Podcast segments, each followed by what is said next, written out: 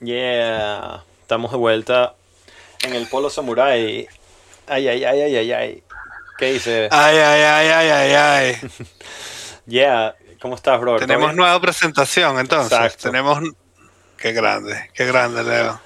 Bueno, no, ese fue, ese fue nuestro departamento de marketing que resolvió todo increíblemente con nuestra fanbase. Lo resolvió todo rapidísimo. Excelente. Ahorita te cuento algo que me contó el departamento de marketing, pero primero vamos con tu historia. El otro día estaba en una fiesta con unos panas y, ¿sabes? Aquí en Rusia, como yo, a mí me encanta hablar fan- cosas maravillosas de Rusia, también sería justo hablar las cosas, algunas cosas negativas de Rusia. Y, ¿sabes? Hay, hay, hay ese tipo de personas que es burda de, como que súper, súper, súper, súper seguro de que su opinión es, es, es acertada y válida y siempre opina en todas partes, en todos los momentos. O sea, bicho burda imponente. eh, y entonces él siempre tiene opiniones en todo. El bicho no tiene hijos, ¿sabes? Y si yo hablo acerca de mis hijos, él como que me, me, me explica cómo hacerlo y es como que... Entonces, en eso, en eso estábamos, como que en una rumbita con unas birras y tal, no sé qué, bla, bla, bla, bla, bla, bla. Y yo le pregunto, oye, ¿estás en cripto? Y le dicho, claro que sí. ¿Qué compras tú, Neo? Y yo como que, no, brother, yo compro Bitcoin y, y otras, otras monedas y tal, no sé qué. Bitcoin es tecnología vieja que no funciona ya y es como que está todo súper anticuado y vas a perder tu dinero. y sabes, yo como que exploté de la risa y... y le dije, tú sabes, tú no tienes idea de lo que estás diciendo. La pura verdad, o sea. Pobre pana. O sea, yo veo a, eso- a esa gente en Twitter, ¿sabes? Y, me- y no, y no entiendo cómo existen, pues. Pero me imagino que es como, como lo, como lo, como cuando la gente habla de fútbol, ¿sabes? Que a veces tienen unas opiniones tan alejadas de la realidad eh, que, que simplemente van como con su fanaticada. Pues si son fanáticos Claro. de un equipo, ellos creen que, que ese equipo están todos los mejores jugadores y, y que los otros jugadores son, son terribles, como gente que dice que Messi no está ahí entre, entre los tres mejores jugadores de, de, de, de- de- la ¿qué? la liga de la liga europea o de, o de la historia, ¿no? cualquier cosa. Que, la- todos estarían equivocados porque obviamente Messi está en todas Claro. esas eh, categorías, pero ellos como son fanáticos de otra gente, eh, dicen cosas totalmente alejadas de la realidad. Bueno, así me parece que pasa en cripto, pues, o sea, como todos esos eh, eh, cuentas fantasmas que llegan a cualquier tweet sobre Bitcoin y empiezan a hablar de XRP y a decir que no, XRP eh, hace que cripto sea, que Bitcoin sea obsoleto y tal, cualquier cosa así. Y es como que, dude, o sea, tú has leído un libro, o sea, ¿de, qué estás hablando? ¿Qué locura es esta? O sea, Neo, por Dios. Shitcoin. Pero, y eso, eso, bueno, o sea, en cierta manera um, pasa también, o sea, como que nos lleva al tema del, maximalismo Bitcoin, o sea, eh, ¿cómo, cómo ves tú eso? O sea, ¿tú, tú te, te consideras un Bitcoin maximalista? Ahora sí, por supuesto. O sea, sabes, me costó asumirlo, pero ya, ya lo voy a asumir.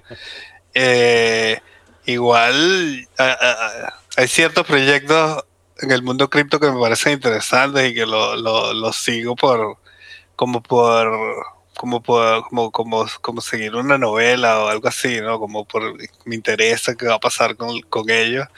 Pero yo creo que es todo sobre Bitcoin, all about Bitcoin, así que sí soy un maximalista, quizás no tan extremo como muchos, pero según lo que escucho, llegaré a ese punto poco a poco, me volveré un viejo cascarrabia. ¿Tu, tu curva, o sea, de la valoración de, de algo como Ethereum hacia el futuro sería hacia cero? O, o sea, ¿tú crees que, cómo lo ves tú? Yo no creo que Ethereum tienda hacia cero, pero, pero puede ser si, si, si alguna de las de, de de los Ethereum killers en realidad tiene, tiene algo en la bola. O sea, yo creo que en ese espacio van a quedar uno o dos proyectos eh, por mucho tiempo.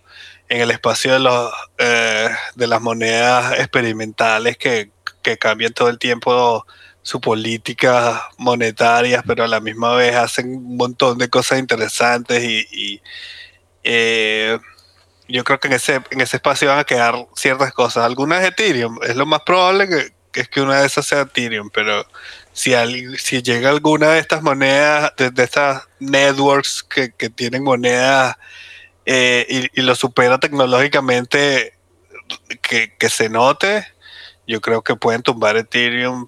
O sea, Ethereum es tumbable, pero hasta ahora ninguna, ningún, no, no sé, pues quién, quién va a ser, no sé. Eh, primero tendrían que mostrarme algo concreto para, para, para decir, pues. ¿Tú qué hay, dices? Hay una. No, hay- est- estoy un poco. Estoy un poco dividido en ese sentido. O sea, no, no, no soy.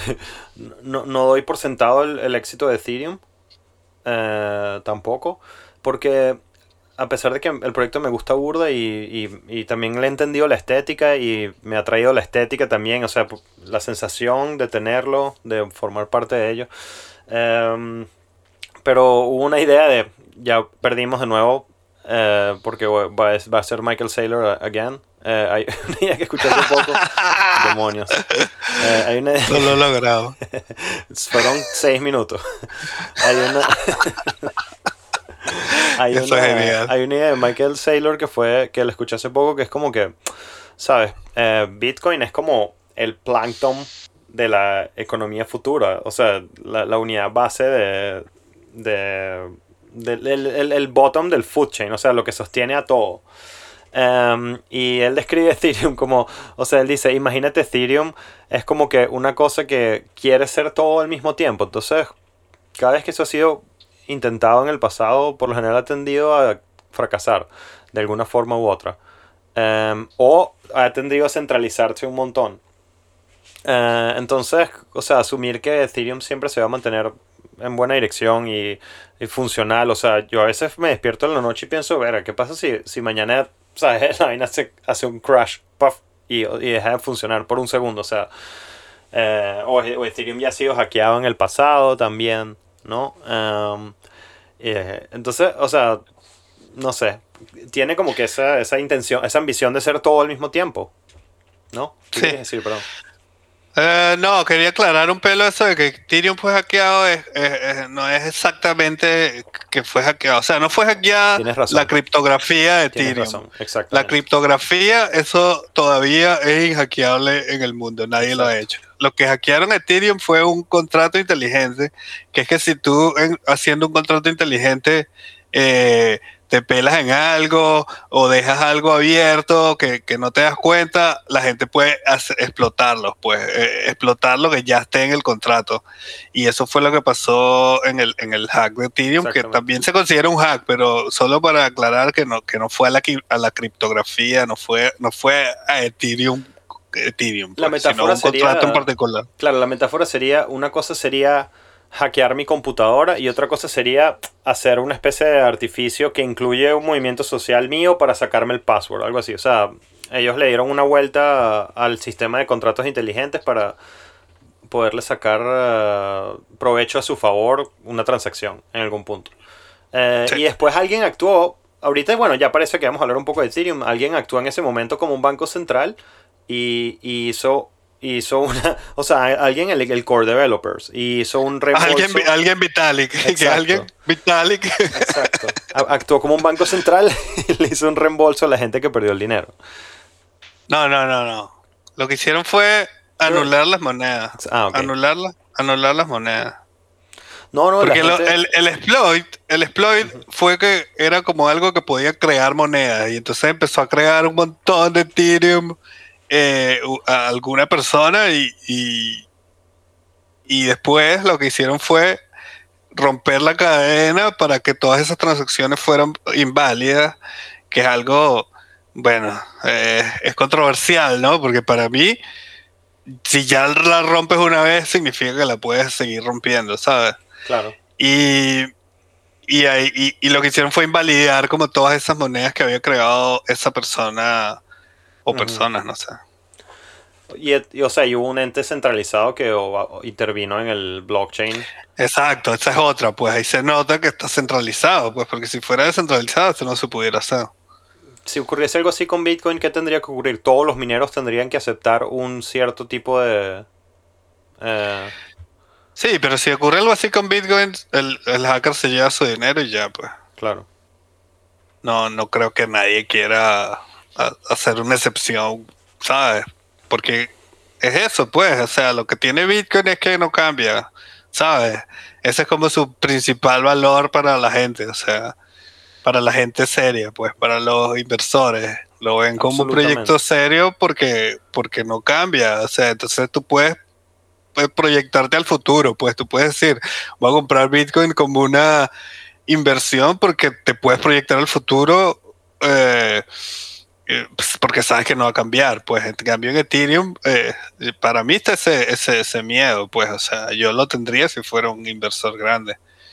Como que en cualquier momento pueden cambiar la cosa, o sea, Claro. eso, eso, pero X, pues, o sea, no sé, pues, no sé, a mí, para mí Ethereum, el, el problema en realidad que tiene un problema de personalidad que quiere ser eh, todo, como tú dijiste, pues, y entre eso todo quiere ser Bitcoin, pues, es como que son dos proyectos diferentes, ¿por qué tienen, por qué tienen que, que, que, que ser lo mismo? Pues, porque Ethereum tiene que ser la moneda, eh, la moneda, ¿cómo se dice? Como de reserva del mundo.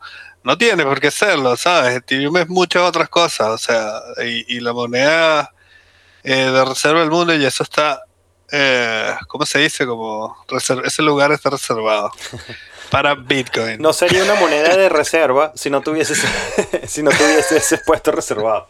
Eh, Exacto, ahora, ahora fíjate. exacto. Ahora fíjate, em, ok, es la primera vez que hablamos en el show como que tan abiertamente de Ethereum. Entonces, vamos a dedicarle unos minutos a, a- a qué demonios es Ethereum. Me voy a poner de nuevo la, la chaqueta de No Coiner.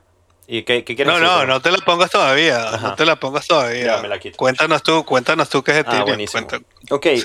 mira, confieso que, o sea, no, no sé los detalles al 100%. Hay cosas que no, no, no conozco perfectamente las fechas con precisión, pero sí tengo una idea Nada, eso no importa, Exacto, eso lo buscan idea. ahí en Google. It. una idea ahí más o menos acertada. de- no, bueno, no acertada, una, más- una idea más o menos bien documentada de qué es lo que pasó. Ok, a un grupo de, de programadores, de hecho, Vitalik Buterin era un tipo que trabajaba para Bitcoin Magazine. eh, y le, le encantaba, o sea, estaba metido en cripto desde muy temprano. De hecho, el bicho nació a, Sí. a 60 kilómetros de aquí, no, ¿qué sería? 100 kilómetros de aquí, eh, en una ciudadcita que se llama Calona, que es como el latillo de Moscú, algo así, pero queda como, como que en Valencia. Qué bien. Claro, lejos. Eh, Mira, y- pero él creó Bitcoin Magazine, era de él. No, eso no, eso no lo sé decir. En la historia que yo entiendo no, no, no sabía eso, pero eso, sé que trabajaba para Bitcoin Magazine y en algún punto él conoció a unos developers. Esta parte es muy interesante. Conoció unos developers que estaban haciendo, desarrollando esa primera idea de un contrato inteligente. O sea, de una especie de que repositorio de código donde puedas guardar un poquito de código en el blockchain para que te permita hacer ciertos movimientos, transacciones, actividades, etcétera. Y Vitalik Buterin conoció a alguna gente que estaba desarrollando eso. Y el, el- approach que ellos estaban tomando para desarrollar eso era un poco diferente al que traía, Vitalik. Vitalik proponía algo así como que, mira, vamos a hacer un lenguaje que sea modular para que la gente pueda armar su propio código. Y esta otra compañía, que si no me equivoco era israelí, creo, eh, dijo, le dijo a Vitalik algo así como que no, mira, eh, nosotros queremos hacer una especie de set, un set de templates para que la gente los pueda usar, pero no darle la posibilidad al usuario de hacer su propio código, algo así. Y por esa Ok. di- diferencia fundamental de principio, eh, Vitalik Buterin les dijo, mira, ¿saben qué? No, yo me voy y voy a organizar esto por mi lado. Yo no sé en dónde armó el crew que él armó, pero él armó un crew súper...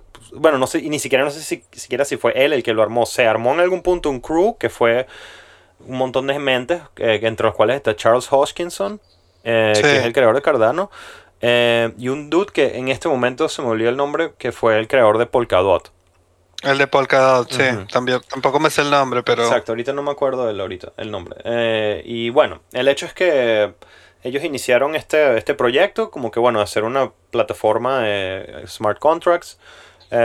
Y entonces esa plataforma de ma- smart contracts eh, se llama el Ethereum Network. Entonces eso es un blockchain que puede archivar un poquito de código y eso tiene un montón de aplicaciones.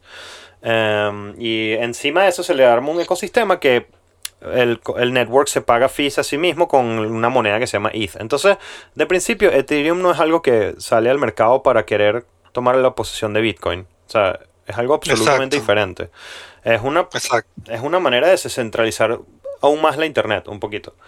Eh, ahora, pareciera que, o sea, hay dos, yo, yo le, le he seguido la historia de Charles Hoskinson y, y Vitalik Buterin por separado y mm, me gusta mucho más Satoshi Nakamoto, o sea, no, no estoy hablando de ellos como, como si fuesen personas con, virtud, con virtudes, pero con virtudes espectaculares, o sea, pero... Pero es interesante, o sea, ellos tienen como que dos approach a, a escribir software. El creador de Cardano y el creador de Ethereum. Un approach, el del creador de Ethereum es como que me hazlo más unche y testéalo en el mercado y vas corrigiendo a, a lo largo del camino. Y el approach de Hoskinson es como que no. O sea, déjalo. No hagas, no, no hagas nada. Exacto, no hagas nada. Y eh, para los que siguen cripto lo entienden muy bien lo que significa. El, el approach de Hoskinson es algo así como que no, o sea, de, hazlo perfecto y después déjalo salir. Yo creo que estoy exagerando un poquito, pero él es mucho más hands-on en ese sentido que Vitalik Buterin. Entonces, Sí, sí. O sea, creo que exageraste fue en lo de Vitalik, no es tampoco más unche, pues, o sea. exacto. exacto. eh, exacto, Ethereum le, Claro. le, le ponen trabajo, pero, pero sí, exacto, como romper romper cosas y, y hacer las cosas rápido y equivocarte, digamos, y el otro es como más metódico y más Claro. como académico. Y entre paréntesis, haciendo un sidetrack aquí súper interesante acerca de networks computarizados, porque recuérdense, querida audiencia, o sea, todos los, los que estamos hablando en siempre cuando estamos hablando de cripto son networks de computadoras conectadas una entre la otra, y por donar tu poder computacional de cierta forma u otra, eh, tú recibes una recompensa.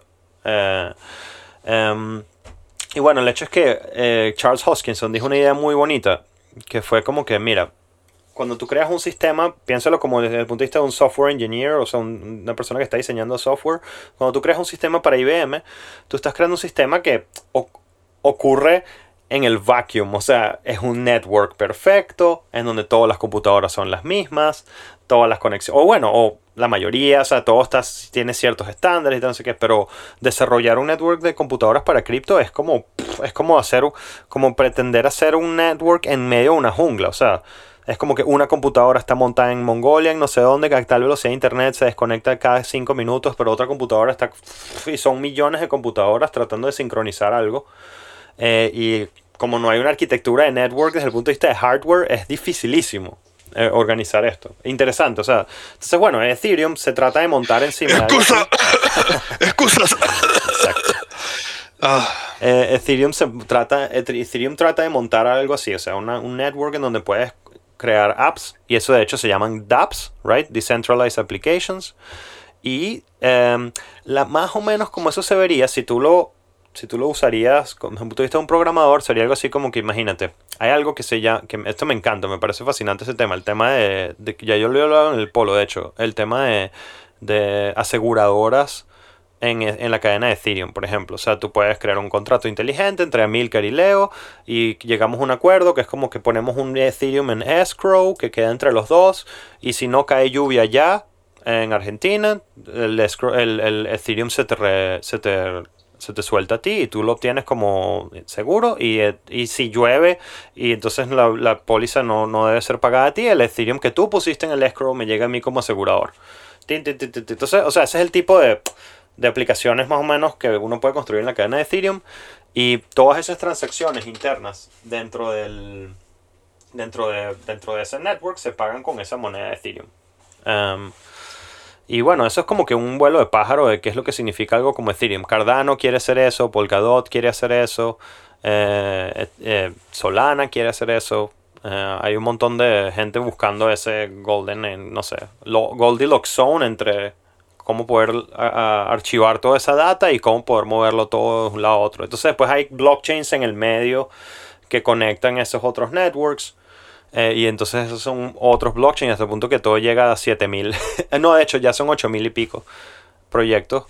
No todos están queriendo ser eh, Ethereums, no todos están queriendo ser em, Bitcoins. Ah, bueno, y lo último que habría que decir, que es súper importante, si vamos a hablar de Ethereum por primera vez con cierta profundidad, es que, o sea, dentro de Ethereum tú puedes crear un, puedes, digamos, crear criptomonedas que corren en el network de Ethereum, que serían E ERC20 tokens, los tokens de E ERC20. Em, y muchas de las criptomonedas que ustedes han escuchado, por ejemplo, Chainlink, eh, por ejemplo, Uniswap, eh, el Tether. token de Uni, eh, Tether, Tether. exacto, Tether, son, son tokens que están, a- a, digamos, eh, siendo operados. Corren en Ethereum. Exacto, en el network de Ethereum. Son, E- son tokens ERC20. Exacto, exacto. Y eso, y eso es lo que le ha abierto, como yo dije aquello, lo que acabo de decir del ejemplo de que, bueno, Milker y yo hacemos un contrato de seguros y tal, no sé qué, bueno, Milker y yo también, también podemos hacer un contrato de préstamos, entonces eso abre- abrió todo lo que se llama el mundo de DeFi o Decentralized Finance, porque, o sea, puedes crear, me encanta la palabra, eh, puedes crear Automated Market Makers, Em, software que crea mercado. Eh, y bueno, o sea, eso... pff, esa es una, yo estoy muy bullish al respecto, pero ahora, una persona, no solo, no en, no, no en Ethereum, perdón, lo que me refiero, mi bullishness acerca de, de cripto se tiene que ver con todo esto, ¿no? Incluido Bitcoin eh, y este lado. Pero entonces después habría otra posibilidad, que sería la posibilidad que te pregunto, como quizás tú te imaginarías, sería que todo esto se pudiese construir en el blockchain de Bitcoin, ¿right? ¿Cómo lo ves Sí. tú? Eh, primero, lo, lo que pasa es no, no sé cómo se llama la mujer que dijo esto, pero en la conferencia Bitcoin 2021, una mujer dijo una frase que me dejó pensando sobre todo esto, que es, si De- DeFi, que es Decentralized Finance, está construido sobre una base que es centralizada, cómo va a ser Claro. decentralized finance. Y eh, hay, o sea, eh, sabes, Ethereum es controversial decir que es centralizado, pero es Sí. bastante centralizado. Es mucho más centralizado de lo, de lo que ustedes se imaginan, porque lo, lo que intentó hacer Ethereum, todo eso que les acaba de explicar Leo, que es como montar contratos inteligentes en la misma blockchain, es lo, lo, que, lo que hace es como meterle eh, diferentes variables a la blockchain, ¿no? Entonces esa, esa data de todas esas diferentes cosas que están pasando en el blockchain de Ethereum queda en el, en el blockchain. Entonces, todas las personas que están corriendo, por ejemplo, un nodo de Bitcoin, eh, ellos tienen una copia de toda la blockchain, to- de toda la historia eh, cor- corriendo, toda la historia de la blockchain, ¿entiendes? Si tú quisieras montar un, un- un nodo de Bitcoin, eh, te tienes que bajar toda la blockchain hasta, hasta ese momento. Entonces, la- la, eh, como, como Bitcoin nada más hace una cosa, que es mandar y recibir valor, eh, esa, esa blockchain es mucho, mucho más ligera que la de Ethereum, ¿sabes? Entonces, el blockchain de Bitcoin eh, lo puede correr una computadora normal, un nodo, no, no un minero. Estamos hablando de los nodos. Eh, los nodos pueden correrse en una computadora normal, los nodos de Bitcoin, y por eso Bitcoin es descentralizado, porque hay gente en todos lados corriendo nodos que, que lo hacen por, por descentralizar el, el network, ¿no? Y, y es una inversión mucho, mucho menor que, que ser un minero, pues Claro. que también es como otro, otro círculo de descentralización que tiene Bitcoin. Uno es los mineros y otros los nodos, pues son, son como círculos diferentes de descentralización. Y Ethereum, por ser tan complicado, eh, todas las cosas que se pueden hacer, o sea, por ellos haber metido tantas cosas en la, en la blockchain, es imposible por una computadora normal correr el, el, eh, un nodo de Ethereum.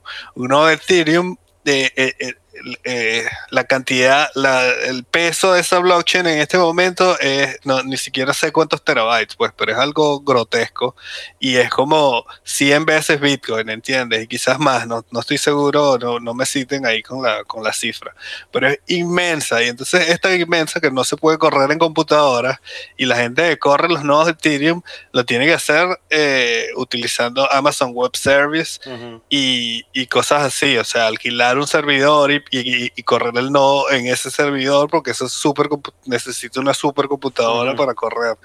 Entonces, casi todos los nodos de, de- de Ethereum están en Amazon Web Service. Eh, eh, no sé si casi todos, pues, pero una gran, una gran cantidad de nodos de Ethereum están en, en Amazon Web Service y la gente no los puede correr ellos, entonces esos dos factores se, se, se juntan para, para hacer que Ethereum sea eh, un network centralizado.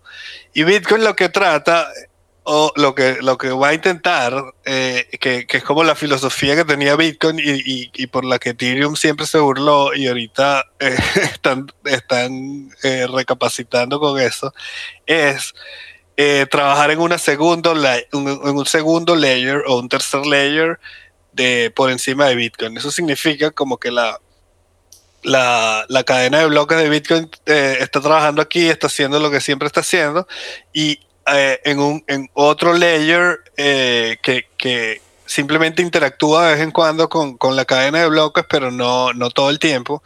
En ese otro layer se, se producen otro tipo de cosas, ¿no? Ahorita lo que está ahí montado, que está eh, funcionando en este momento es el Lightning Network. El Lightning Network no, no, no, eh, se, se, se, se dan un montón de, de operaciones ahí y en un momento el, eh, se conecta con, con, la, con el blockchain de Bitcoin y hace una, una transacción que, exacto, como que, eh, como settlement, como, ¿cómo se diría settlement? Como, Resuelve las transacciones o sea, Exacto. en el blockchain abajo. Y la cosa Exacto. funciona para, para echar una, un my two cents on the issue there. O sea, una cosa funciona que, o sea, yo pongo un poco de bitcoins en, eh, en, un, en una especie de nodo. No, no, tiene un nombre específico, disculpa, se me olvidó ese nombre. Eh, en un. Bueno, eh, no me sé el nombre. sí, para importa. que, para que el Lightning Eso Network. te pasa por meterte ahí en ese, en ese tema. Exacto.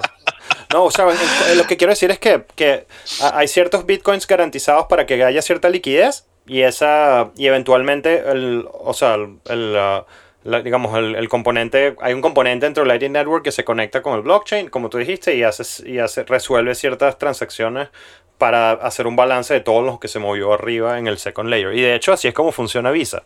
O sea, cuando tú pagas algo con tu tarjeta, eso, eso, esa transacción quizás se resuelve tres días después, algo así, eh, para finalizarse. Eh, Exacto. y Exacto. porque- Yo creo que es inspirado en eso, pues inspirado en cómo los bancos eh, lograron eh, la velocidad que tienen, pues, porque al final, aunque un banco sea centralizado, eh, eh, si todas las transacciones que hace Visa tuvieran que ir directamente al banco, eso no se Claro. pudiera, pues no pudiera de servir a todo el mundo, es imposible. Eh, lo que te iba a decir, eh, ah, se me olvidó. Eh, bueno, continúa tú. ah, no, sí, sí, ya me acordé que What Bitcoin Did, What Bitcoin Did, el podcast, eh, acaba de lanzar una un- como una serie que van a hacer sobre el, sobre el Lightning Network, explicando el Lightning, Lightning Network. Y así que, que pronto voy a, voy, a, voy, a, voy a saber bien exactamente cómo funciona. Y en el primer capítulo está Andreas Antonopoulos, así que estoy eh, súper pendiente. Eso salió hoy, exactamente. Ah, qué bueno. Eh, así que lo voy a escuchar ahorita cocinando. Coño, Eh, sí, hay que, hay, que, hay que aprender, pues, porque ahorita el Lightning, el Lightning Network era algo, era como una idea eh, que estaba ahí como pendiente y, y- y uno sabía que había gente trabajando en el Lightning Network, pero no había como un caso de uso, porque ahorita nadie está utilizando Bitcoin para comprar, pues todo el mundo está eh, stacking sats.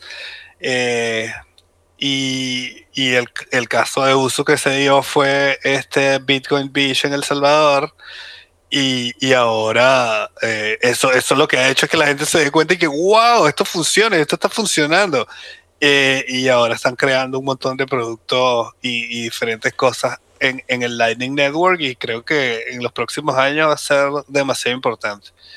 Eh, no sé, creo que hoy teníamos, le cuento a la gente, hoy teníamos planeado hablar de, de, de- de otra cosa completamente diferente y simplemente la conversación nos, nos trajo hasta aquí. Eh, Entre paréntesis. ¿Tienes algo? Sí, yo quería decir una vaina que em, una de las cosas que yo he pensado mucho al res- respecto a cómo vamos a usar Bitcoin en el futuro, cómo se siente que vamos a usar Bitcoin en el futuro, es que bueno, un, hay una perspectiva que es como que uno no quiere soltar eso y no lo quiere, no se lo quiere, ¿sabes? Como que una cosa tan valiosa que, em, que prácticamente no la quieres mover, la quieres dejar allí. Y, el Lightning Network va, va un poco, en- no digamos en contra de eso, pero como que pone, pone a Bitcoin en una circunstancia en la cual se pudiese usar como un medio de pago de a diario. Y yo lo que pienso es que si, si mil compañías, yo, yo he escuchado esta estadística ahorita, eh, recientemente, si mil compañías deciden eh, comprar un millón de dólares en Bitcoin, el precio de Bitcoin se monta en un millón de dólares. Cuando, cuando Bitcoin es un millón de dólares, eh, un Satoshi, o sea, no, no- no me da ahorita la cabeza para sacar la matemática, o sea, pero un SAT se convierte en una cosa así casi como un dólar. Y entonces, cuando nos movemos de pensar en Bitcoins a pensar a SATs, yo creo que la psicología de mover tu Bitcoin cambia muchísimo. O sea, eh, vale, o sea, quizás se mueven, haces algunos movimientos a lo- al- en la parte inferior de tu... por- No, no, es que lo- mientras que lo estoy diciendo me duele, no, nadie quiere soltar sus. Sí, nadie quiere No soltar sus importa, o sea, la el- ya, la- Pero el, el problema, el problema es, es que ahorita eh, no, no estamos en una economía Bitcoin, pues estamos en una economía fiat y está el dinero fiat y obviamente si tú tienes Bitcoin y tienes dinero fiat, te vas a gastar el dinero fiat porque eso no, eh, es dinero que se está que está perdiendo valor Claro. y el Bitcoin está ganando valor, obviamente vas a gastar el que está perdiendo valor. Entonces, eh, no sé, o sea, tiene, tiene que pasar muchas cosas para que entremos en una economía de Bitcoin, pero esto, esto simplemente son cosas, no sé, no sé, yo veo gente pagando, o sea, yo por lo menos escuché que eh, este, este, este, esta cosa que se llama Value for Value, Ujú. que, que es pagar por escuchar un podcast, eh, un podcast en el Lightning Network, le están diciendo podcasting 2.0, es como el boss, boss name. Eh, y escuché a este tipo que se llama Am Corey. ¿Lo has visto en, en Joe Rogan? ¿Sabes quién es? No, no lo he visto. Él tiene un podcast que se llama No Agenda y es como el primer podcaster. Pues Joe Rogan siempre dice como que tú fuiste el que me inspiraste a mí. Ah, no fue, no Le fue, Adam no fue Corey. el, el primero que fue el que vino al, al nuevo estudio en Texas, de hecho. Sí, ese Ya, mismo, exactamente. Vi ese episodio, pero no- nunca he escuchado su podcast, ya, ya sé a quién te refieres. Claro. Sí, yo, yo lo escuché un par de veces y, y es, es demasiado político para mí Ajá. Que, que no me interesa, pues, pero, Ya. pero el tipo es burro inteligente. Y, y entonces él tiene una cosa que se llama el podcast, eh, podcast directory, de podcast directory. Bueno, lo vamos a poner en los show notes, yo, yo lo tengo anotado por ahí. Y, y es como un podcast, un directorio de podcast independiente que no sea de Amazon, de Google, de, de Spotify. Y entonces ellos empezaron a, a usar el- este value for value hace como tres, cuatro meses y, y el tipo dice que tienen, eh, que, que están eh, celebrando 250 mil transacciones, pues.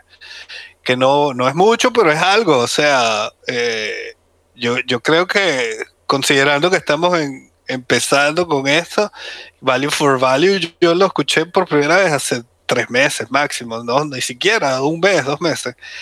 Y, y que ya esta gente tenga tantas transacciones, yo creo que hay, yo creo que hay posibilidades, pues, de que Claro, la lo que pasaría en ese caso es que comprarías Bitcoin para hacer la transferencia y te lo tomas como un gasto de fiat. Algo así, sea, pero Sí. yo, yo agarrar y conectar mi wallet, ¿sabes? Y agarrar y mandarle algo a alguien así por ver un podcast, me, me, me, me duele demasiado, o sea, no lo puedo imaginar. Claro, pero digamos, nosotros somos pobres, pues, o sea, Claro. nosotros somos pobres, sobre todo la gente que esté escuchando esto, no, no crea que nosotros tenemos muchos bitcoins, no tenemos nada en realidad. Nada. Yo ni siquiera tengo un bitcoin porque yo como escribo sobre bitcoin, eh, eh, eh, para, para poder mantener la objetividad, eh, no, no, no tengo ni siquiera un bitcoin y leo tampoco. No, jamás. Entonces, este, como nosotros somos pobres, nosotros pensamos así, pero digamos, una gente que, que suponte que, que quiere apoyar tu podcast, pues, que, que quiere apoyar tu podcast, simplemente No, fíjate, fíjate, fíjate lo lo, que, hace, ¿no? ¿no? hay, hay, una, hay un, ¿cómo se llama? Una, una un- se me olvidó decir, ¿cómo decirlo en español? Un quirk ahí de lo que acabo de decir, que es un caveat. un caveat. A mí, a mí, comprar Bitcoin y mandárselo a ellos, eh, o sea, así como, para mí lo veo como una manera de usar fiat. O sea, es como que, papá, Claro, claro. pero un Bitcoin Exacto. que ya yo mandé a mi cold storage jamás sale de ahí, o sea, en la historia. O sea, la única manera que eso, la única manera que eso aparece hacia el mundo es para mostrárselo a un banco para obtener un préstamo en fiat. O sea, es como que, Ok. es como que, bueno, mira, aquí está, ajá, ok, chao. Eso se queda aquí. Eh, y, y- pero, y- pero, pero, pero, con- a mí, a mí me, me va muy bien. Lo he hecho con amigos así, mira, te pago en Bitcoin. Ok, dale, pum, compro. Me lo tomo como una transacción de fiat realmente. O sea, no siento que esos Claro. Bitcoin fueron míos nunca. O sea, lo, lo- Claro. lo- gasté 10 mil rublos. Y pim. Y como de hecho te, creo que te comenté alguna vez afuera del aire que le pagué 10 mil rublos a mi, a mi asistente. Y, y el bicho después me dijo, mira que me los gasté. Y yo como que, no puede ser. Estás, you're fired. What? Sí, you're fired. Así mismo, se Sí. gastó los bitcoins. Se gastó los bitcoins. ¿Pero así. qué? ¿Escuch- ¿Escuchando un podcast o qué? No. no sé. ¿Puedes decir que lo hizo? Porque. Bueno, o sea, eh, de hecho nos conecta muy no, bien con el segundo tema del, epi- del episodio, que era lo que queríamos hablar inicialmente. Podemos entrar a eso justo con eso, porque se conecta Dilo, dilo. perfectamente. Ok, lo que queríamos hablar inicialmente eran los mitos de, de cripto. O sea, hay un montón de mitos y yo tengo una lista aquí de 10 mitos y quizás no salen hoy todos en el episodio y los vamos a ir sacando uno del otro y, y conversar acerca de ellos. Entonces, mito número 10. Eh, perdón, mito número 8 en este caso. Eh, Bitcoin y cripto se utiliza para actividades ilegales. Ok, ya sé en qué se los gastó. Entonces, que se los gastó.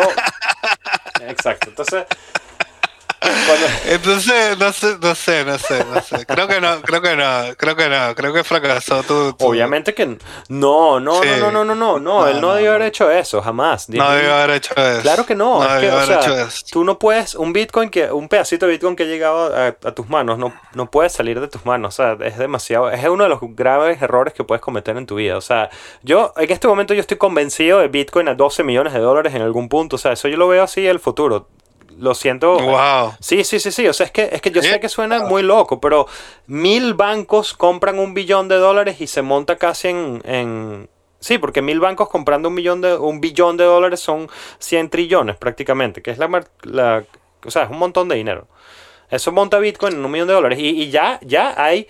O sea, ya hay seguro, seguro, seguro hay cuatro eh, grandes. O sea, Tesla, MicroStrategy, Square, que ya han comprado más de un millón de dólares, un billón de dólares en Bitcoin. Eh, ¿Van a haber mil? Por supuesto. ¿Van a haber diez mil? Por supuesto. ¿Van a haber un millón? Por supuesto. Eh, not financial advice. financial No, esto no, es, no, es- no son consejos financieros. Nosotros no sabemos de qué estamos hablando. Hagan su propia investigación.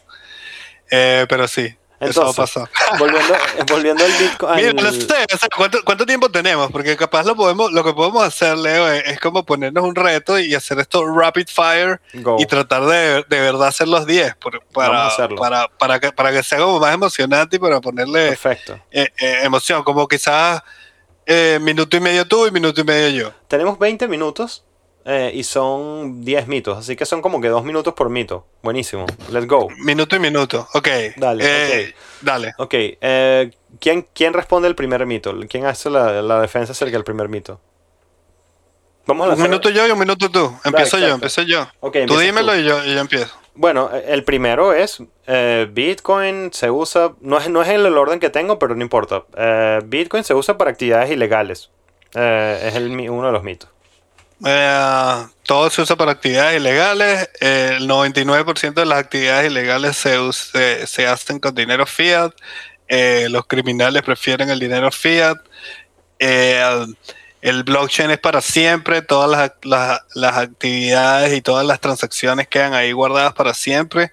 Y si, si tú estás haciendo actividades ilegales, es, es como dejar una prueba siempre ahí. Quizás ahorita nadie puede hacer el trabajo forense para ligarlo a ti, pero en algún momento lo pueden hacer. Es como, ¿para qué vas a dejar ese cabo suelto Claro. ahí si, si puedes hacer las cosas en fiat? Go, tú. Ok, eh, después está otro, mito número 2. Bueno, ahorita No, voy pero no ibas, no ibas a hablar de ese. Ah. Un minuto yo y un minuto tú Ah, tenemos. No lo había entendido, sí. Y ahora, ahora sí lo entiendo, sí. Em, me, me queda poco que agregar, eh, más allá que, em, ok, eh, que aparte de eso, o sea, convertirlo, la- como dijiste, o sea, igualmente la persona que hace actividad ilegal de- debe moverlo hacia Fiat en algún punto, o sea, entonces eso te genera un montón de, de points en los cuales puedes dejar evidencia, aparte del blockchain. Em, y... Exacto. Vale, y bueno, o sea, hay privacy coins, eh, hay, hay mercados descentralizados, eh, DEX, eh, vamos a ver cómo, o sea, eso puede ser que en algún punto realmente se vuelva, se vuelva una posibilidad hacer movimientos bastante, bastante, bastante secretos, pero, pero eso, me gusta mucho lo que dijiste de la actividad forense y mm, el hecho de que se puede, se puede investigar. Con los privacy coins, eh, no puedo decir que conozco lo suficiente como para opinar con certeza acerca de cómo va a eso terminar y si realmente puede producir una situación en la cual un criminal puede hacer una actividad criminológica sin ningún tipo de rastro. No lo sé. Pero eso. Eh, de Yo tampoco, pero digamos que sí, digamos que sí se puede. Es un número ínfimo de, criminales los que están usando los privacy coins. Comparado con los criminales en el mundo real que están haciendo cosas en el mundo real. es como...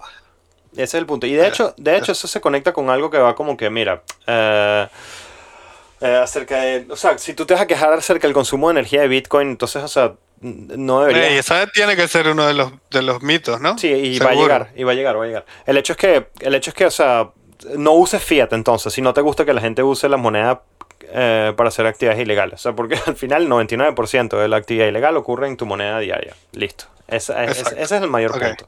Eh, número Entonces, ese fue, ese era el número 8 que salió del medio de la nada. Me vuelvo el número 1 ahorita. Bitcoin, no Bitcoin, pero crypto will make you rich. Ah, sí. o sea, es un mito que es verdad. No, no sé, o sea, tienes, que ser inteligente, tienes que jugarla bien, tienes que ver cómo hacerlo, pero para mí, o sea, eh, quizás como la mejor apuesta que hay en todo el mundo, eh, incluyendo todos los negocios que puedan existir, todas las ideas que tú puedas tener, la mejor apuesta ahorita sería guardar Bitcoin. Eh, no, no, no, no sé si, o sea, es que Rich es, bastante, es como, es como subjetivo, pues para algunas personas es una cosa, para otras personas es otra cosa. Lo, lo, pongo más claro, o sea, eh, eh, es un esquema para volverse rico muy rápido, o sea, es como que la idea sería que obviamente no lo es, o sea, tienes que tener mucha investigación, esa es más o menos hacia dónde va a ser el mito, o sea, el mito es como que claro, compro una monedita y un Dogecoin y voy a hacer y voy a comprar un Lamborghini en una semana. Eh, sí, no, no, olvídense de eso. O sea, puede pasar, pero es como ganarse la lotería. O sea, y, para mí es, como que todo ese mundo cripto fuera de Bitcoin eh, eh, es bastante como un casino, ¿no? Es como, es como apostar ahí una moneda y que la moneda suba y ganar dinero. Es bastante parecido a un casino. puede ser que ganes, pero puede ser que pierdas también. La mayoría pierde, la mayoría de las personas pierde. Eh, en este, en este, en day trading, en esa cosa que llaman day trading, la mayoría de las personas. es como comprar acciones. O sea, yo a veces lo siento, o sea, dentro de mi portafolio, a veces yo me siento como que en cierto grado muy pequeño, pero me siento como un accionista de ese proyecto. Como que. Eh, sí, bastante, bastante, lo veo bastante parecido. Exacto. Exacto, pero el hecho es que, el hecho es que, o sea, eso, no, no es algo que te, sostener Bitcoin te va a ayudar a mantener tu valor y es posible que te ayude a aumentarlo.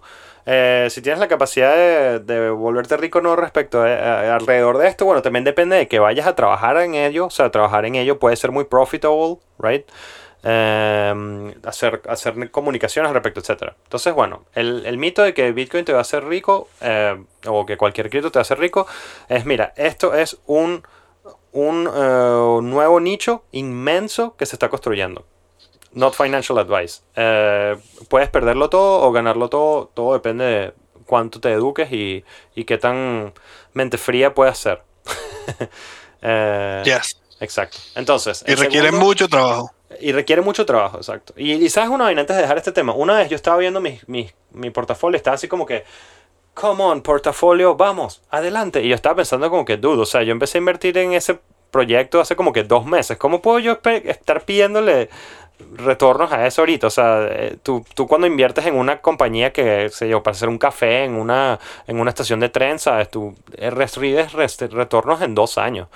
Eh, y está bien, o sea, yo me sentí un poquito como que avergonzado, como que, bueno, ¿cómo le estás pidiendo ya la vaina? O sea, estás loco. Ok, let's move on. El siguiente es importante. O sea, hay mucha gente que compra cripto, lo voy a decir de una y después le explico. Day trading, eh, profits are worth the effort. Eh, entonces, gente, hay gente que eh, compra Bitcoin y eso me pasó a mí en el 2014. Y de hecho yo creo que es una de las razones por las cuales fue bueno que yo no me haya quedado ya adentro, porque quizás me hubiese comido por dentro, te lo digo. Yo en ese momento estaba como que, ta, ta, ta, y entonces voy a comprar aquí, lo voy a vender aquí, y entonces después lo voy a comprar aquí otra vez aquí arriba cuando está aquí, y después aquí abajo, y, o sea, y te consume, eh, y aparte de eso, realmente no está como que, está comprobado que puedes ganar mucho más dinero solo holding, ¿sabes? Em, entonces, el mito de que una vez que entras a cripto debes estar haciendo tradings todo el tiempo para obtener ganancias es un mito. ¿Qué te parece?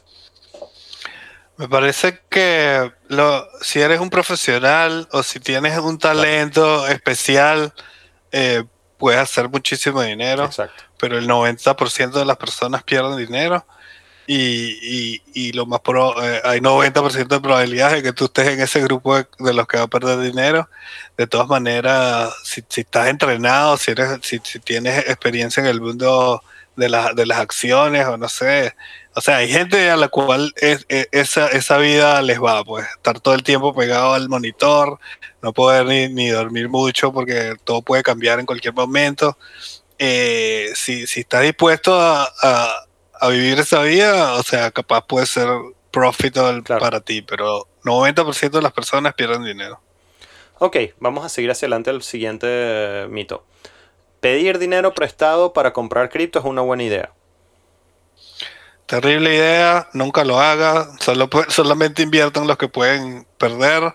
Esto todavía es altamente experimental, la batalla no está ganada, eh, esto todavía es un riesgo incluso Bitcoin, incluso Ethereum y las demás son mucho más riesgo y por eso tienen como más posibilidad de ganancia, pero es como high risk, high reward y eh, no, nunca lo hagan, no, no ni, ni, siquiera que estén 100% seguros. De hecho, ese ha sido el único financial advice que nos atrevemos a dar. Exacto, exacto, 100%. Jamás tomes prestado eh, para comprar any, any, cualquier proyecto eh, cripto. Y fíjate, eso tiene también un componente psicológico inmenso. Eh, cuando tú, o sea, cuando estábamos parados en esa montaña en 58 mil, 64 mil, ¿sabes? Y, sí. y, la cosa empezó a tirarse hacia abajo. Yo estaba como que, ajá, ok, yo estoy, yo estoy esperando que esto va a llegar a 32 mil. Y pudiese vender mis coins aquí arriba sabiendo que voy a llegar allá abajo. Y después agarrarlo allá abajo pero jamás se me ocurrió, o sea, entiendo que quizás hubiese sido lo más, eh, digamos, eh, inteligente sería quizás venderlas, pero, o sea, y comprarlas más abajo, ¿no? Pero es que como mi perspectiva es a 5 años, entonces es como que, ah, ok, comprar Bitcoin a 54 mil es realmente comprar Bitcoin a mitad de precio versus 100 mil. Entonces, o sea, si fue, cuando tú no estás en leverage, cuando tú no estás endeudado, te puedes sentir mucho tanto más tranquilo que no cometes errores, no te lanzas a hacer cosas, o sea, porque no tienes la presión de pagar. O sea, aparte, mucha gente pide un préstamo en un exchange y después si fallas el pago del préstamo te quitan todo tu portafolio. O sea, cuando haces ciertos pagos, entonces pierdes todo, o sea... No, o sea, tu colateral, pues, tu digamos. Colateral, o sea, tú pones, tú pones algo de colateral, puede ser todo tu portafolio quizás, exacto, pero... Hay gente que lo hace. Over leveraged ¿Sí? traders. Sí, sí. Eh, es bastante común porque los, los, los eh, ¿cómo se llaman? Exchange de estos de derivados tienen una, una política súper relajada como para claro. que la gente se lance, pues como que dale 100x, 200x.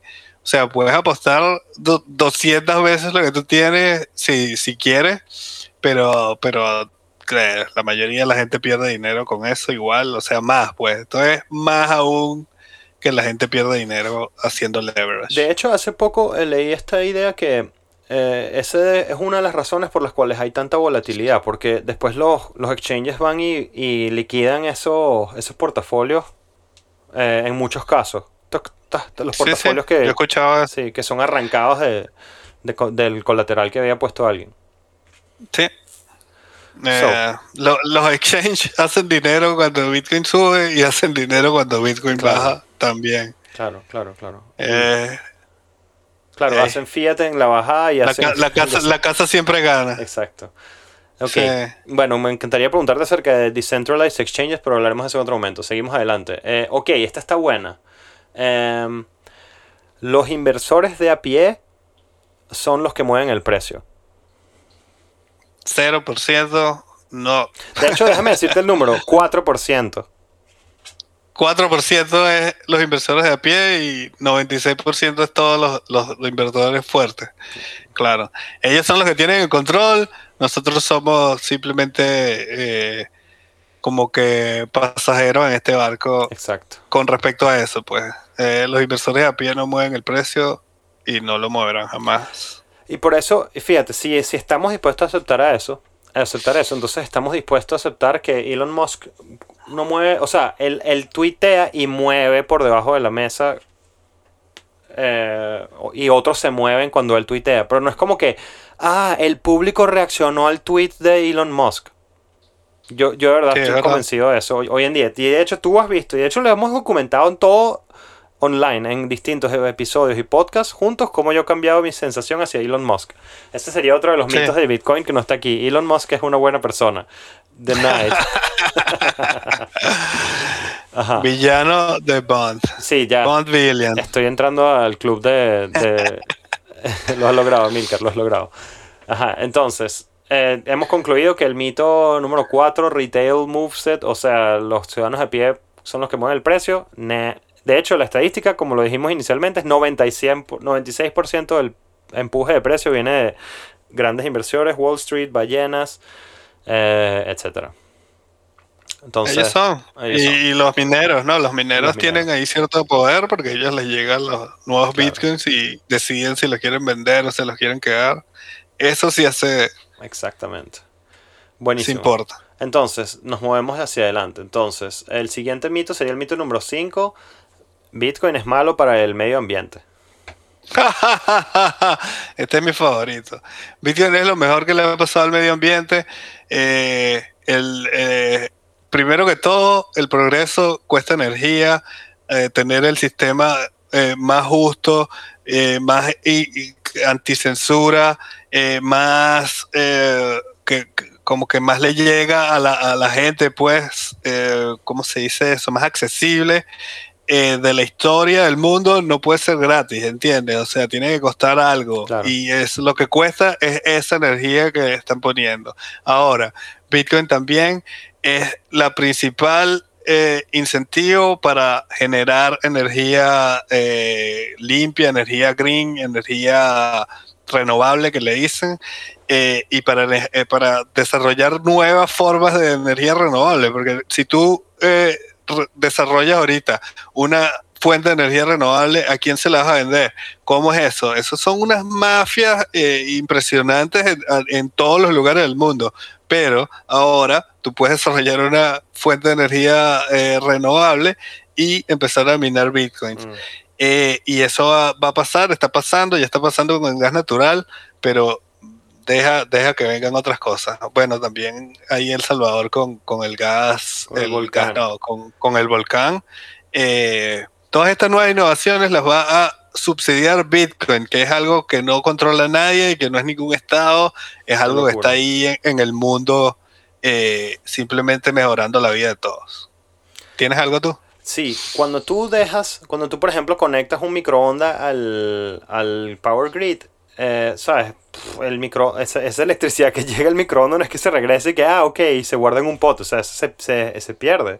Es una energía que llega, es demasiado ineficiente ese sistema y por lo general los mineros de Bitcoin se posicionan cerca de lugares donde hay exceso de energía. Entonces absorben la energía que iba a ser botada por tu, por tu microondas em, y, y la convierten, o sea, y, y- y con eso corren un network que como tú dijiste beneficia a todos. Así que aparte, porque no quise decir nada de lo que tú dijiste porque estoy totalmente de acuerdo con todo, hacia dónde va, energías renovables nuevas que van a aparecer gracias a Bitcoin y aparte de eso se jala la energía en exceso que no queremos usar. Em, es absolutamente... Ah, ah, Hay algo importante que, disculpa que te interrumpa, pero hay algo importante aquí, que es que la gente no lo hace porque quiere ser verde, porque quiere eh, mejorar el ambiente. El incentivo aquí es simplemente económico. La gente lo hace para ganar más dinero, ¿entiendes? La Exacto. gente se va, mueve las minas hacia donde hay exceso de energía porque ahí la energía es más barata. Entonces no es como algo que te estamos tratando de vender como todo kumbaya, my Exacto, lord, Exacto. de, de que, de, que, de que los mineros son, son los mejores del mundo y, y van a tratar de buscar energía renovable. No, los mineros están buscando maximum profit Claro. y por eso van a ir a donde tengan que ir eh, para, para usar la energía que se esté perdiendo. Eso significaría, para que el que todavía no se puede imaginar lo que estamos diciendo, imagínense que cerca de la estación del Guri en, en eh, Guayana, en Venezuela, eh, se monte una, un hub de... de se- este, me, me paré por un segundo, el Guri queda... en Minero, dónde? minero. No, no, el Guri queda, el Guri queda en... Guayana. En Guayana. Wow, ok. Yo estoy tan lejos de Venezuela que me, me dio un lapsus por un segundo. Entonces, imagínense que, que el Guri de repente, una compañía eh, norteamericana, monte ahí una, un- unos servidores. ¿Por qué norteamericana? Boo. Bu, ajá, Venezolana. We can do it. Una compañía, o un- una compañía rusa. Y me lo estoy diciendo a propósito por el tema de la emigración de capitales. Por eso lo, lo elijo de, de otro país. Una empresa Ok. brasilera. Una empresa brasilera eh, eh, monta ahí, o sea, una operación inmensa de computacional. Eh, trae un montón de capital. ¿Qué, qué, qué pasaría con la ciudad? O sea, un montón de gente conseguiría, conseguiría empleo nueva. eh, aparte de eso, se construiría una infraestructura alrededor de esto. Esos son billones de dólares etcétera. Entonces, como se, está, como se están imaginando, o sea, esto también tiene un efecto. Yo siempre he visto a Bitcoin en cierta manera como una especie de distribución de la riqueza hacia arriba. Una, como que un upwards distribution of wealth. O sea, Sí. etcétera. Y ya, ya se puede imaginar una manera, si montamos una operación minera inmensa en Guayana, de lo que se significaría para la economía local. Por supuesto, eso. por supuesto. Eso. Listo. Seguimos El adelante. nuevo, el otro. El Sí. siguiente. Bitcoin está centralizado porque la mayoría de los mineros quedan cerca de China, bla, bla, bla, quedaban, eh, etcétera. Bitcoin está centralizado. Eso les pasa. Ahora ya, eso era lo que tenían, ¿no? Como que los- la mayoría de los dineros estaban en China, los, los de China, ahora se van a regar por todo el mundo, eh, ya no tienen, ya no tienen eso, ¿sabes? Entonces también era lo que les estaba contando antes, pues hay diferentes cadenas eh, como eh, engranajes descentralizados en Bitcoin, ¿no? Uno es los nodos que sí están súper descentralizados, puedes ver lo- lo- los como gráficos online que te sale el mundo y, un poco de nodos prendidos y, y es en realidad descentralizado eh, y va, va a ser más en el futuro, pues esto apenas está comenzando y tiende hacia la descentralización. El, el otro son los mineros, que ok, había 60% en China, totalmente eh, correcto, ya los votaron, ahora vamos a ver dónde caen, eh, de eso no podemos hablar todavía, porque no sabemos dónde van a caer. Eh, pero igual, eso tiende a la descentralización. Y si, si- si tú estás en contra de que el 60% de los mineros están en China, empieza a minar tú y, y ya, o sea, tú, tú pones ahí tu, tu, tu, tu grano, tu, tu puntico eh, iluminado en ese, en ese otro mapa. Y el otro, eh, la otra descentralización es la, la, la distribución de las monedas. Ok, 90% la tienen los, los whales, pero a medida que pasa el tiempo, cada vez hay más cuentas eh, de, de- de gente de a pie como, como, como nosotros. O sea, yo no, porque yo no tengo bit- Bitcoin ni ninguna moneda, pero todos ustedes, pues. A medida que pasa el tiempo, ustedes oyen este podcast, no sé qué, empiezan a comprar poco a poco, van a comprar un poquito y, y, y, y ese, esa es otra descentralización que se está dando, que, que antes, que cada, es cada vez más, pues, o sea, cada vez hay más cuentas, cada vez hay más wallets y, y, y, están totalmente distribuidas a través de todo el mundo. Exacto. Tú. Sí, o sea, listo. Y aparte de eso, inclusive a pesar de que el 60% de los mineros estén en China, eso no significa que es como que pueden coordinar un ataque entre ellos mismos. O sea, no, no es... Ese argumento era, era más como que, vale, mm, es, es un poco, nos da un poco de nervio, pero ya, o sea, no tenía realmente ninguna aplicación de descentralización, etcétera. Eh, o sea, mito eliminado, a mi punto de vista. Sí. Eh, aparte están los nodos, o sea, que, que hablamos de los mineros, pero aparte están los nodos también, o sea, que mantienen el network, eh, ¿sabes? Check- en check, eh, una copia del blockchain en todas partes, o sea, este- esto es demasiado descentralizado. Y aparte el, el fair launch, eh, o sea, que. Bitcoin no fue preminado, eh, hubo mineros inicialmente, etcétera. Qué increíble. Seguimos. El siguiente, eh, los gobiernos pueden tumbarlo. O sea, el gobierno argentino o el gobierno ruso puede cerrar Bitcoin. Cerrar mi ¿Quieres account. agarrar, ¿Quieres agarrar este tú? Porque yo, yo he Dale. agarrado casi todos de primero. Dale, buenísimo. Dale tú. Em, bueno, o sea, eh, yo respondería esto desde dos puntos de vista. Traería la mitología de la hidra con muchas, una- con muchas cabezas. Cada vez que le cortas una, nace otra. Entonces, o sea, eliminar, por ejemplo, una criptomoneda implicaría que tú, como ente centralizador, ente central del gobierno, eh, utilizarías tus herramientas para analizar todo el ciberespacio y bloquear cierto tipo de señal dentro de... O sea, señal me refiero desde el punto de vista de código, o sea, algún tipo de, digamos, em, indicación de que ese es un cierto protocolo o algo y bloquear todas las transacciones o todos los movimientos de internet que estén asociados con eso. Bueno, imagínense lo difícil que es hacer eso. Primero, eh, o sea, porque aparte los, los usuarios se pueden conectar desde el punto de origen, se pueden conectar usando un, VPN o Tor. Entonces, o sea, pueden hacer una transacción que, que fue realmente originada en Brasil, pero aparece en la internet eh, desde Suecia. O sea, entonces, bueno, a pesar de que es sumamente diferente de por sí ya eh, traquear todo, digamos que temporal, que pudieses hacerlo, bloqueas a una de ellas, ok, ¿qué ocurre? Sale otra. Y después otra, y después otra, y después otra, después otra. Entonces es imposible detenerlo. Hoy en día hacer una nueva, no un nuevo Bitcoin, porque Bitcoin es irrepetible, pero digamos, estamos hablando ahorita un poquito del concepto de criptomonedas. Eh, yo lo voy a hablar desde el concepto de criptomonedas y después lo bajo a Bitcoin. Criptomonedas, puedes crear una criptomoneda todos los días, eh, si quieres, cada 5 minutos. Eso no hay problema.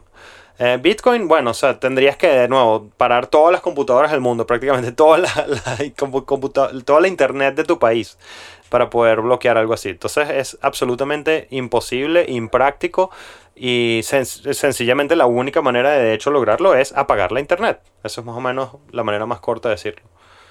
Sí. Me quedo con la figura de la hidra, me encantó, poética y, y- y didáctica. Listo. Y lo último que quería decir rapidito es que eh, como que lo que pueden hacer es hacerlo muy inconveniente, ¿no? Como que tecnológicamente yo creo que es imposible. Eh, pero lo pueden hacer muy inconveniente, que sea Claro. muy inconveniente, que sea súper ilegal, que esté súper perseguido, que, que pongan ahí, ah, sacan unos headlines de, de una gente que agarraron y, y les dieron 10 años de cárcel, cosas así. Eso sí lo pueden hacer, pero eh, el punto es si, si van a querer hacerlo. Eh, yo no estoy tan seguro, yo no estoy tan seguro. Yo creo que los gobiernos tienen viendo esto desde hace mucho tiempo y han jugado el juego estratégicamente y están posicionados de una de, de- de la manera como están por, pues, eh, por- por- porque quieren, ¿no? Y no sé, vamos a ver qué pasa. Pero yo no creo que, que esté en su interés a intentar prohibir esto, esto Y, esta mien- cosa. y mientras más, o sea, mientras más se metan compañías eh, en esto, o sea, hoy en día eh, hacer una prohibición de Bitcoin en Estados Unidos significaría que gente de Square, que son inversionistas muy grandes, ¿sabes? gente de Tesla, pierde muchísimo dinero. Claro. Entonces, mientras más, más va apareciendo, mientras más personajes van apareciendo en nuestra película, más difícil se hace apagar el, el- el- el- digamos, eh, cancelar el show. ¿Sí? Cada día que pasa es más difícil. Exacto. Eh, y exponencialmente, digamos. ¿Cómo es ese sitio que cada día que pasa un- que Bitcoin no... Ah, hay, una, hay una frase muy Sí, era famosa. la de Hal Finney. Ajá. La de Hal Finney, pero no, no la tengo. Ya, Eh, como que cada día que pasa el, eh, es, es exponencialmente más valioso el network Claro. y por es- eso justifica la, la subida en el precio. exacto. Algo así, Brutal. parafarseando. Entonces, eh, el siguiente es Bitcoin es usado para el- eh, eh, actividades ilegales, ya lo respondimos. Es- el siguiente es interesante porque ya lo conversamos de cierta forma eh, cuando hablamos acerca de si Bitcoin es usado para actividades ilegales. O sea, el siguiente mito es Bitcoin es privado. Y conversamos que las transacciones que tú haces en el blockchain pueden ser, me encantó la palabra que usaste, se puede hacer un análisis forense al respecto de ellas y así como pudiese haber un análisis forense del cash que tú usas, eh, porque, o sea, pudiese hacer un poquito de, digamos, rastros de tu dedo y no sé qué, ta, ta, ta. bueno, o sea, a una transacción en el blockchain pudieses re- revertirle, no revertirla, pero entender todos los pasos que hubo antecedentes a ella, ¿no? Sí. Entonces, Eh, es anónimo, no es privado. ¿Qué más tienes? No, no es anónimo Eso. y no es privado. Y el último. No, no, espérate, yo quería decir rápido, es seudónimo. Eh. Exacto. ese es el- esa es la, confusión. O sea, tú utilizas seudónimos y no es que sea 100% anónimo y, y esos seudónimos pueden ser traqueados a ti eh, de diferentes maneras y por diferentes, eh, ¿cómo se dice? Como métodos y, y en el futuro pueden crear nuevos métodos para hacer esto. O sea, eh, yo no lo veo muy anónimo hasta ahora. Eh, puede ser que creen nuevas cosas, por ejemplo, esta Taproot, eh, la, actualización de Bitcoin que, entra en, en vigencia en agosto. Eh, Taproot, la, la cosa que tiene es que una de las cosas que tiene, una de las características que tiene es que todas las transacciones se van a ir iguales. Entonces, eso hace, hace como una como cierta da, da como cierta privacidad porque no, no, no pueden ver eh, eh, la- los diferentes tipos de transacciones que, que, que se hagan. Eh, voy a volver a, a este tema en un episodio posterior porque no, no lo tengo preparado y, y no sé para qué me puse a hablar de eso. Sigamos con los mitos. El último mito es, eh, o sea, el maximalismo Bitcoin. O sea, Bitcoin va a ser la única cosa, o no, o sea, no sé, o ya lo conversamos de hecho hoy, pero ese es el, en mi lista el que tengo, el último mito que tengo es el maximalismo Bitcoin. Eh, ¿Será o no será? interesante. Te, y te dejo a ti, yo, yo tengo... Yo, yo te- yo digo sí. ¿Tú? Em, yo digo. em, yo lo, me gusta la idea del plancton. O sea, Bitcoin es la, base de una cadena alimenticia em, que va a cambiar la manera como hacemos transacciones. Siento que siempre y cuando exista el network de electricidad, existirá el network de Bitcoin. Eh, porque siempre y cuando exista el network de electricidad, existirá el network de la internet. Eh, no- yo no me puedo imaginar un futuro en el cual eso se revierte. Solo un futuro en el cual cae un asteroide y eso se revierte. Algo así. Y es como que, y si eso pasara, es como que, whatever. Entonces, o sea, Bitcoin, o sea, ¿qué, qué vamos a hacer? O sea, ya. Claro. Eh, em, eh, Bitcoin siempre va a estar allí abajo de eso. Después, encima de eso, creo que se va a montar un montón de cosas y eso va a ser algo así más como que imagínate, el oro versus las compañías. O sea, las compañías aparecen y desaparecen, pero el oro siempre sigue ahí abajo de todo. Em, las compañías van a hacer esas cosas cripto que están construidas encima de- del- Bitcoin. Y van a ir y desaparecer. Yo me imagino un futuro, yo no me imagino un futuro en 200 años con Ethereum. Eh, vamos a decir 100 años, voy a usar porque ese es el... Me imagino un futuro en 100 años con Bitcoin, no me imagino un futuro en 100 años con Ethereum. Ok, ok. Esa es mi respuesta. Eh, yo creo que aquí sí es como donde estamos eh, en, eh, en contraste con, con lo que probablemente dijo, ¿cómo es que se llama este hombre? Eh, Guy, Guy, Ajá. el de Coin Bureau. Yes. Ah, porque no, no, no sé si lo dijiste, no sé si lo íbamos a decir, pero ya lo dije, pues. Es bueno decirlo. esta lista, esta lista eh, la hizo Guy, el de el canal que se llama Coin Bureau, que habla totalmente todo el tiempo sobre diferentes eh, monedas, ¿no? No, habla- no es un canal de Bitcoin ni nada por el Exacto. estilo, es un canal de cripto, eh, de todo el ecosistema eh, en el amplio sentido de la palabra.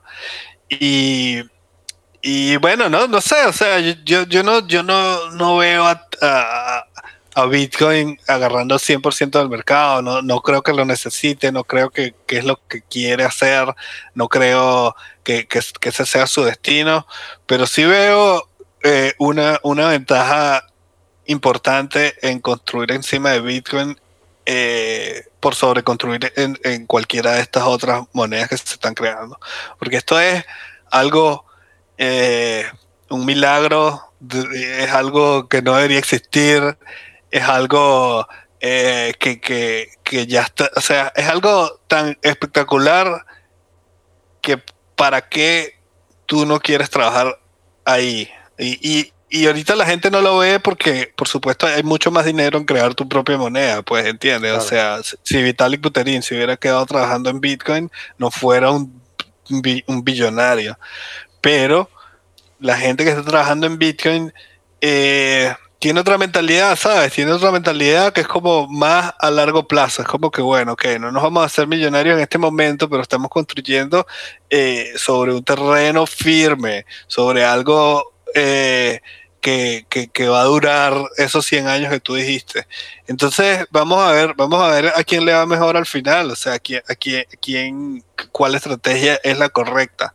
Eh, yo, yo siento que la gente que está trabajando sobre Bitcoin eh, sabe algo que, que, los demás no saben. Que los maximalistas del Bitcoin saben algo que los demás no saben.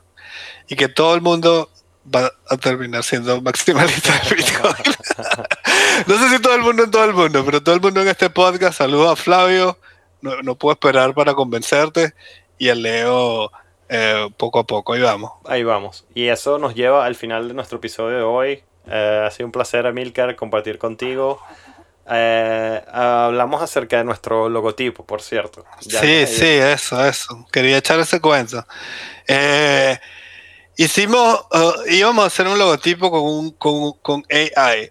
AI nos hizo unos, un montón de logotipos, encontramos una página y, y, nos hizo un montón de logotipos y lo íbamos a pagar, íbamos a tener un logotipo de una vez y, y costaba 60 dólares, creo que ese era el precio.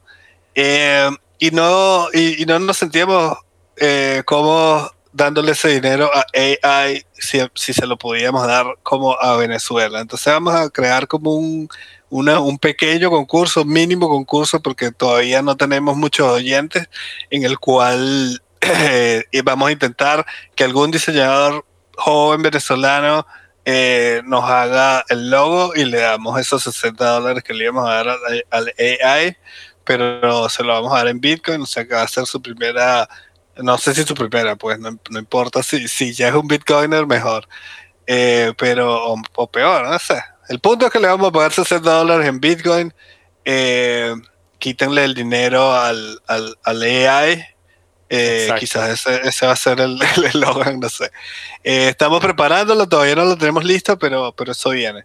¿Tienes algo que agregar ahí? Esperen más, esperen más, esperen más que se viene mucho del Poro Samurai. Eso es todo lo que digo. Aparte de que va a haber esta competencia, estamos planteando buscar mucha, mucha comunidad y regar bitcoins más que todo hacia Venezuela por trabajo. Así que we're hiring. Yeah. yeah. Polo Samurai, ay, ay, ay, ay, ay, ay. Polo Samurai, ay, ay, ay, ay, ay, ay. Ok, brutal este episodio. Brutal. O sea, if, I, if I can say so myself. Yeah.